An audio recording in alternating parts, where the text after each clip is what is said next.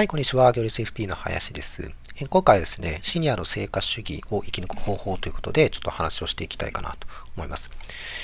で、あの、まあ、シニアですね、あの、いろいろ、うん、注目されてますけれども、あの、成果主義の波が、ま来ているということで、まず最初にですね、まあ、日経電子版の記事からあ、シニアの成果主義ということで、あの、まあ、カシオ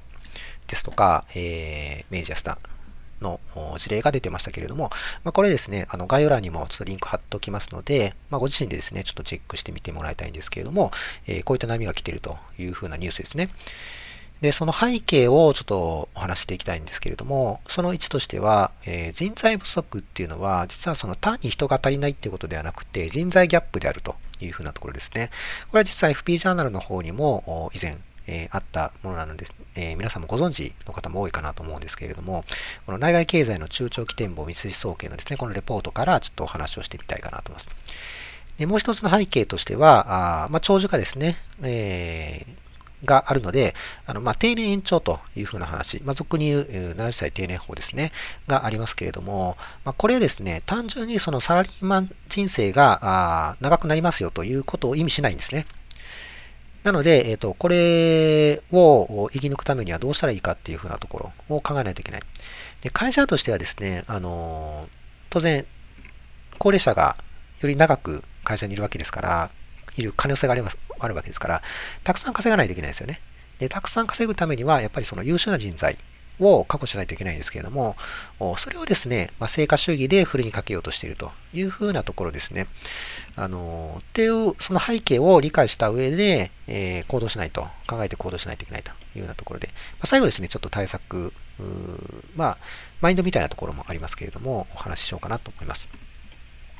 はい。で、背景ですね。えー、その1ですけども、人材不足は人材ギャップということ、あ、じゃあ人手不足は人材ギャップということで、えー、これはですね、えっ、ー、と、三菱総県の内外経済の中長期店舗、先ほども言いましたけども、2018、2030年度版というふうな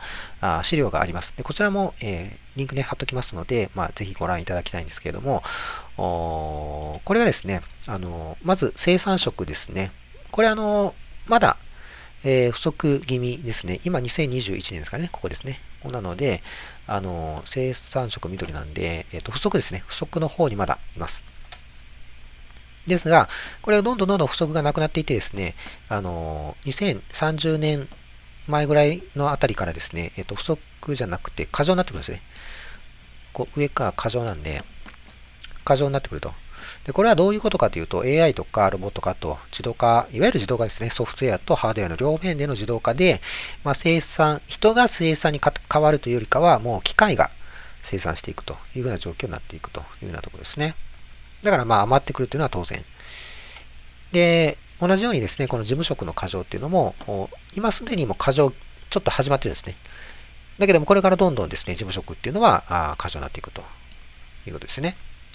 はい。で、3つ目はですね、その反対に専門職人材が不足するんですね。専門職人材と言われてます。この専門技術を持っている人が、今でもちょっと不足なんですね。だけど、どんどんどんどんどんどん不足していって、めちゃめちゃ不足するんですね。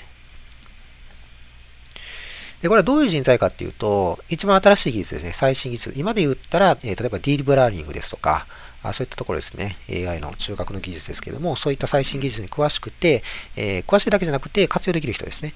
で活用できて、えー、しかもビジネスを創造できる人。これですね。これが非常に重要になってきます。こういう人材を企業はすごく欲しがってるんですね。だけど、少ないんです。こういう専門職っていうのは、やっぱり難しいところありますんで、いろんなことを学ばないといけませんし、あまあ、その、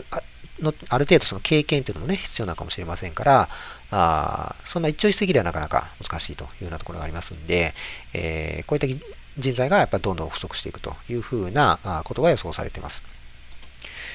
で、これを紐解く、これをどういうふうに理解するかですけども、まあ、単純にその社員が増えたらいいという話ではないということですね。シンプルに考えれば。あのー人材不足、全体としては、まあ、人材、えっ、ー、と、人手不足っていうのはあるんですけれども、単純にその、なんていうかな、単純作業するような、あの、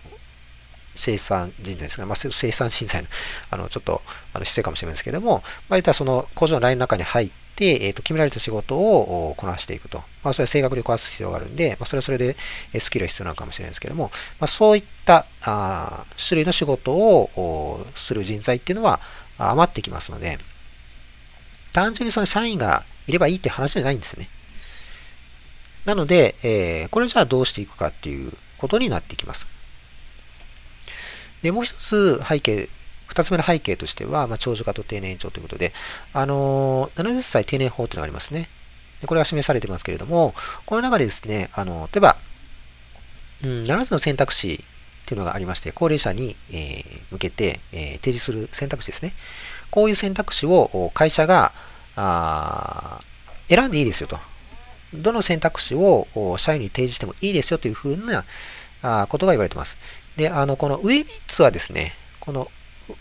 上3つ。これは今までもあったものです。これは従来のものですね。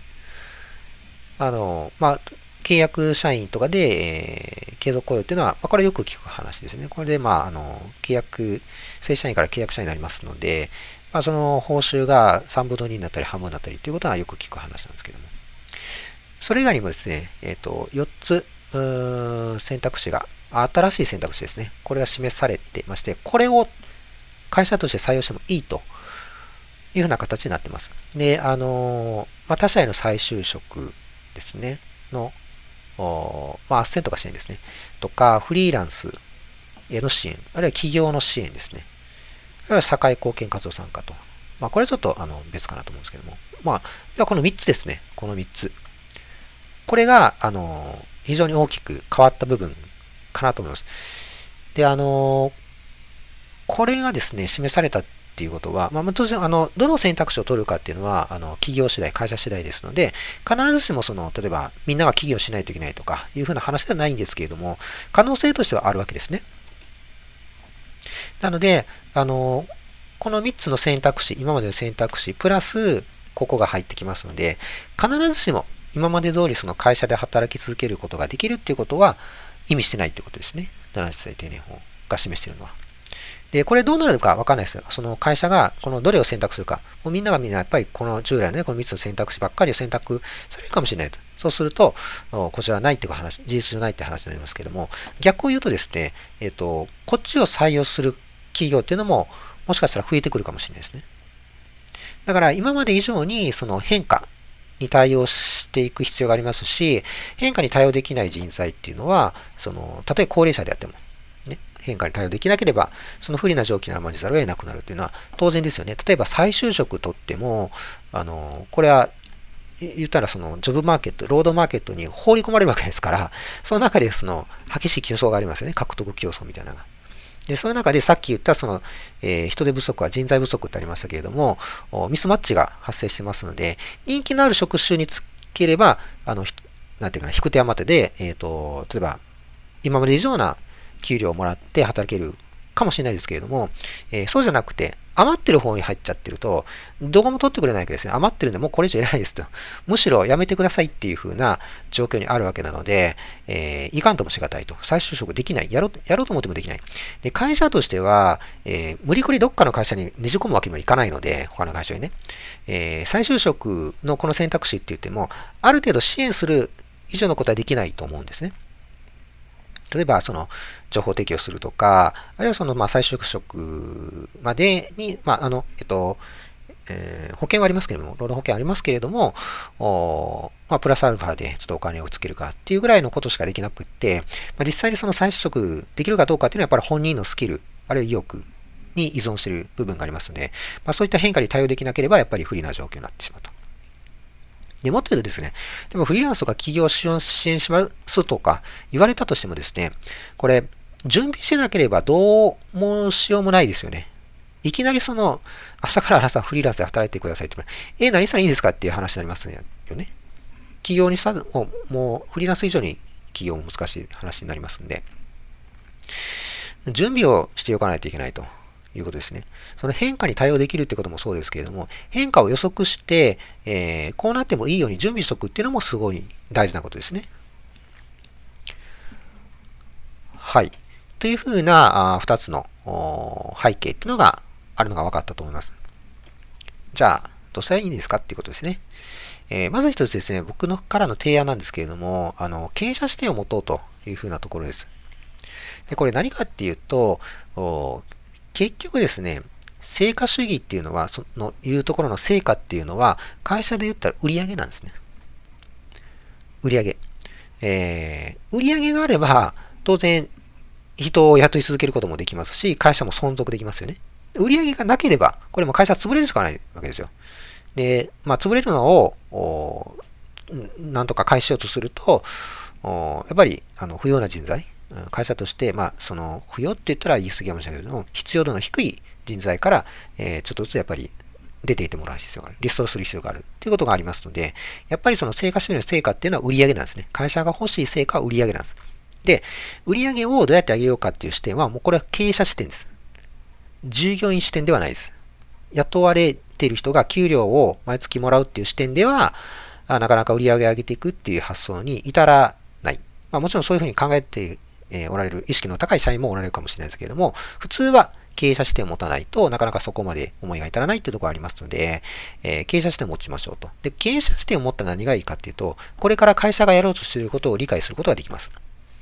例えば、あ今ね、えー、と僕は今ちょっと会社いないですけども、まあ、個人事業主えー、になって、えー、まあ、FP 事務所を経営することになって、まあ、経営者視点を、やっぱり従来、えー、会社員だった時よりは、あかなり持ってると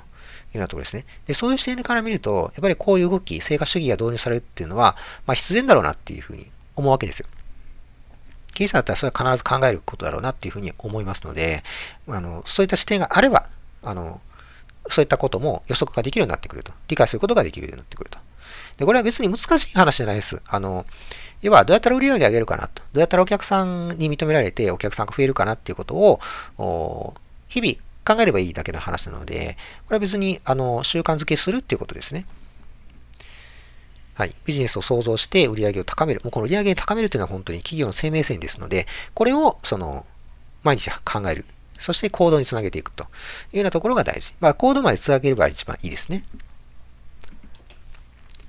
はい。ということで、あの、副業で構わないと思います。今はね、あの幸いその副業が認められてき、えー、ている風潮にありますので、まあ、そういった流れをですね、活用して、えー、ミニ経営者になりましょうというふうなことを、まあ、提案したいかなと思います。まあ、これは前から言ってるんですけどね、あの、別に副業でいいんですよ。あの、今の会社をスパッと今すぐ辞める人ないので、あの、その、あの会社にいた状況、そのままで、副業を始めると。で、副業で、え何をしたらいいかって言ったら、まあ、個人事業ですね。え事業を始めてみると。で、事業っていうと、なんかすごい、あの、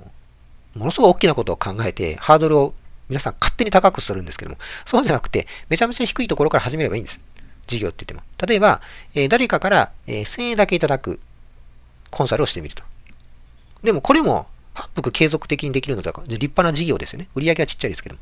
でも、例えば誰かから1000円いただくっていうことを、おいうことは、あのそんな難しい話じゃないですけども、でもそれ実際にやろうとすると、いろんなことを考えて、いろんなことを準備してやらないといけない。